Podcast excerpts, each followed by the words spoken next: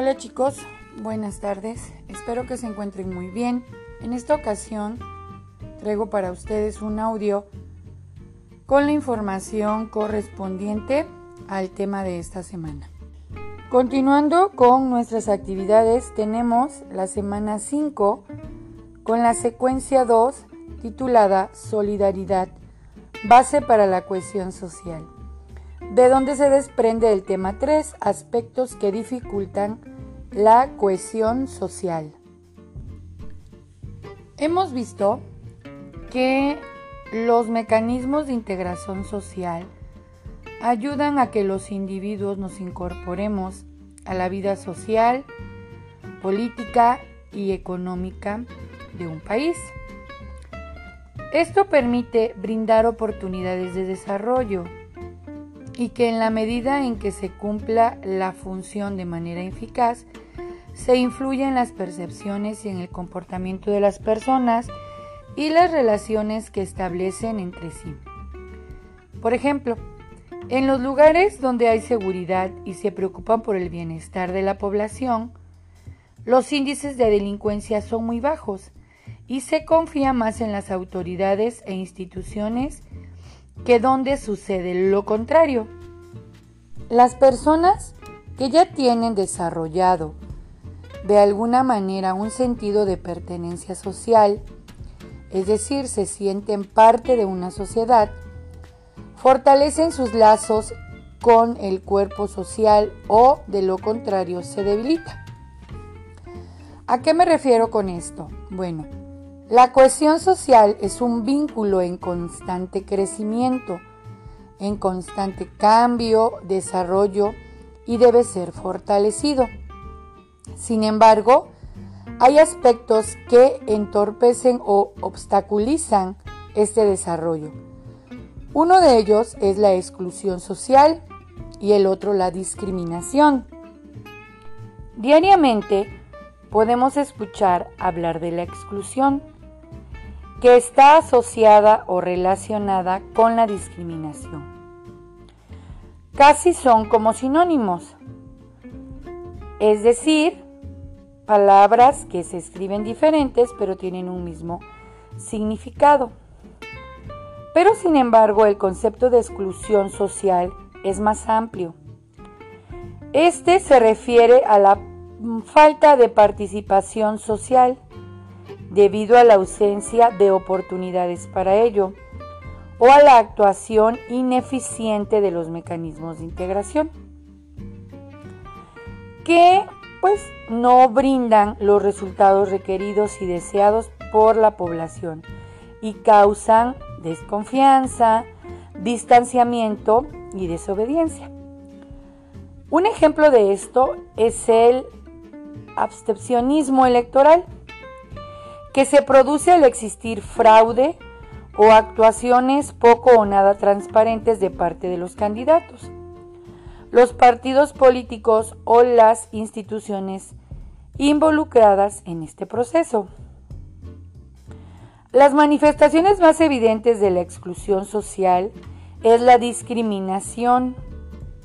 Ya hemos hablado bastante de este concepto Recordemos que la discriminación consiste en dar tratos injustos y desfavorables a ciertas personas.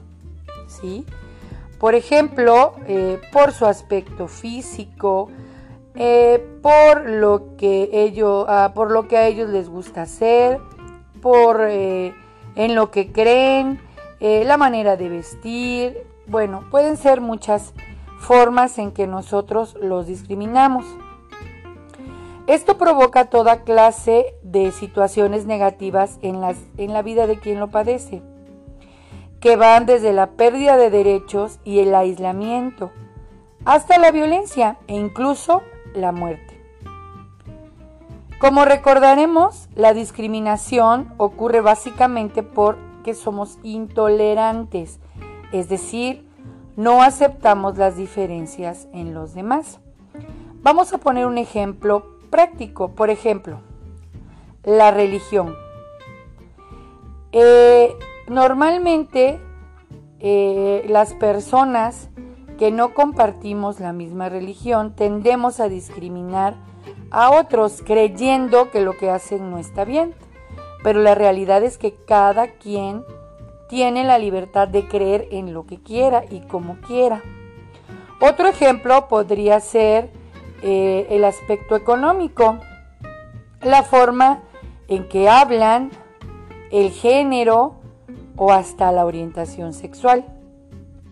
Todas estas eh, situaciones o aspectos que se mencionan son conductas discriminatorias y afectan a los individuos. Por ejemplo, en algunos casos impiden el acceso a la educación, limitan las oportunidades de empleo, eh, un salario diferente por un mismo trabajo, no tienen acceso a la información o a los servicios de salud, ¿sí?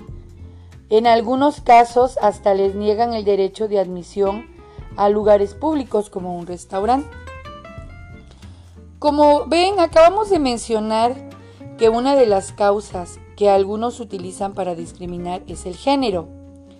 Pero ¿a qué nos referimos exactamente con esta palabra? Desde que nacemos, nuestra anatomía indica nuestro sexo, es decir, nos define como hombres o como mujeres. Aunque hay casos de personas que nacen con características anatómicas de ambos sexos. Pero es mientras crecemos y como resultado de nuestra interacción en el mundo que asociamos a cada sexo una serie de conductas y creencias. A esto se le llama género y como lo vimos en las primeras clases, pues alude al conjunto o hace referencia al conjunto de características sociales y culturales que marca una diferencia entre hombres y mujeres. En algunas familias, por ejemplo, sucede mm, que en las noches están todos sentados a la mesa, se le pide a la hija que se levante a servir la cena a su hermano y al terminar de cenar es ella la que ayuda a lavar los trastes, mientras que el papá y el hijo se van a ver televisión. Por las mañanas ella debe arreglar su cama y la de su hermano, ocuparse de preparar el desayuno y lavar ropa. ¿Conoces un caso así? Otro ejemplo de la iniquidad por discriminación es la que ocurre en el ámbito laboral por motivos de género. En los lugares donde las mujeres ganan menos que los hombres, cuando se encuentran en el mismo nivel al momento de trabajar y siempre pretenden que ocupen puestos inferiores a los de los varones. Pues bien, bajo el principio de equidad, como lo seguiremos estudiando, se establece que las mujeres y los hombres deben recibir el trato y las consideraciones iguales, ya que es un derecho que todos tenemos. Si a las mujeres se les asignan todas las obligaciones hogareñas, el aseo de la casa, el lavado de los trastes, la preparación de la comida, el cuidado de los niños, ancianos, enfermos, etc., se les estará reduciendo su tiempo libre el cual es muy importante para el cuerpo y la mente, además de que se les limitan las posibilidades de desplegar todo su potencial y sus capacidades, es decir, se encajonan solamente en cierto tipo de actividades cuando están totalmente capacitadas con habilidades, con destrezas y con el conocimiento para hacer muchas otras cosas. En muchas ocasiones, las mujeres, además de ser discriminadas, son víctimas de violencia, que puede ser física, psicológica, económica. Esto en eh, algunas ocasiones llega al extremo de que para una mujer resulta incómodo y peligroso salir sola a la calle o tomar un autobús o el metro o el taxi pues hay hombres que las agreden diciéndoles palabras obscenas. Eh, un ataque mucho más grave que el verbal es el ataque sexual. Uno de los crímenes más abominables que cometen, sobre todo contra las mujeres. Si la agresión en las calles o en el transporte público o en el trabajo es inaceptable o hasta en la casa, más grave es que se dé en el propio hogar.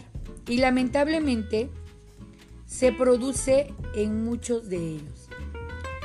A veces el pretexto es tan ridículo como que la mujer salió de casa sin avisar al marido, que llegó más tarde de lo acostumbrado o que no tuvo lista la comida.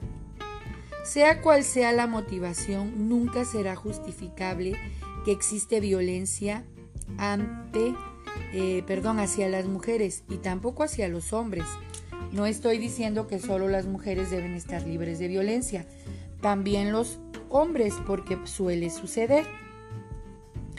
Esa violencia es conocida como intrafamiliar y eh, pues va adoptando diversas formas. No solo las mujeres que viven bajo el mismo techo con un hombre son víctimas de violencia, también en el noviazgo se registran numerosos casos. En grupos de amigos, ¿sí? Pero no existe razón válida para que una mujer sufra tratos que lesionen su dignidad, que incluso lleguen a poner en riesgo su vida.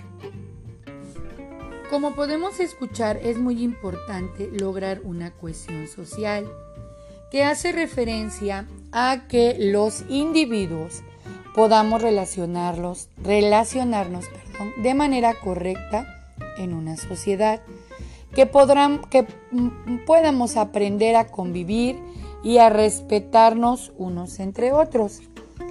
Eh, por eso es muy importante que conozcamos que existen estrategias para motivar la cohesión social y la inclusión de todas las personas, ¿sí? Eh, existen algunos factores en la familia, en la escuela, en la sociedad, que contribuyen a separar en vez de unirnos. Es conveniente que en ocasiones nos preguntemos qué podemos hacer para lograr un mundo donde todos se expresen en libertad y tengan acceso pues a una vida plena. Desafortunadamente, un gran sector de la población mundial vive en pobreza.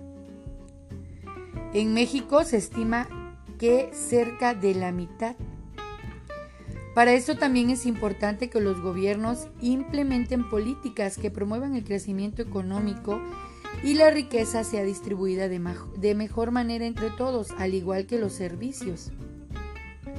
También es necesario que se revisen las políticas públicas en medida de una construcción de sociedades más democrática, más solidaria, inclusiva y justa para todos. No debemos olvidar los grandes flujos migratorios de personas en México en nuestro continente y en casi todo el mundo. ¿sí? Eh, que por la búsqueda de mejores condiciones de vida empiezan a dejar sus raíces o sus orígenes porque tienen esa necesidad. Eh, en México hay instituciones que combaten la desigualdad, pero también nosotros de manera individual podemos fomentar este tipo de situaciones, hacer comentarios, investigar sobre leyes, ¿sí? platicar con nuestros papás acerca de lo importante que es el no discriminar y el incluir a todos en esta sociedad. Debemos dejar de adoptar prejuicios que no aporten cohesión, sí, o sea, que nos que no aporten cosas buenas para que nos eh, mantengamos unidos. Debemos aprender a construir una sociedad más equitativa, hacer visibles las cosas cuando no están bien y no actuar con indiferencia. Porque creemos, ah, le está pasando a mi amigo, a mí no. Ah, le está pasando al vecino y a mí no. No, se supone que por esa razón somos una sociedad en donde debe existir esa cohesión como ciudadanos, el aprender a incluir a todos, porque el actuar con indiferencia cuando alguien está siendo eh, excluido, pues es contribuir a que esto se genere cada día más. Otro punto importante que también debemos mencionar es que entre más estemos informados sobre lo que es la exclusión y la discriminación y en qué, eh, en qué aspectos se da o en qué momentos o quiénes la llevan a cabo, va a ser más benéfico para nosotros, ya que vamos a poder eh, investigar o indagar cómo podemos ir aportando para que esto nos siga sucediendo. No debemos olvidar tampoco que aquello en lo que creemos y pensamos, la lengua que hablamos, el valor económico de nuestras pertenencias, nuestro pasado, nuestro origen étnico, nuestra constitución física o intelectual, eh, en lo que creemos, en lo que nos gusta, no debe ser motivo para que nadie se burle de nosotros o nos margine. Debemos aprender a practicar y promover los valores como la solidaridad, la tolerancia, la empatía, el respeto y la compasión. Esto es indispensable para que nosotros seamos ciudadanos que aportan un beneficio a su sociedad ¿sí? Y que tengamos las herramientas para incursionar en una cohesión social donde todos nos integremos, no discriminemos y aprendamos a respetar a las demás personas como son.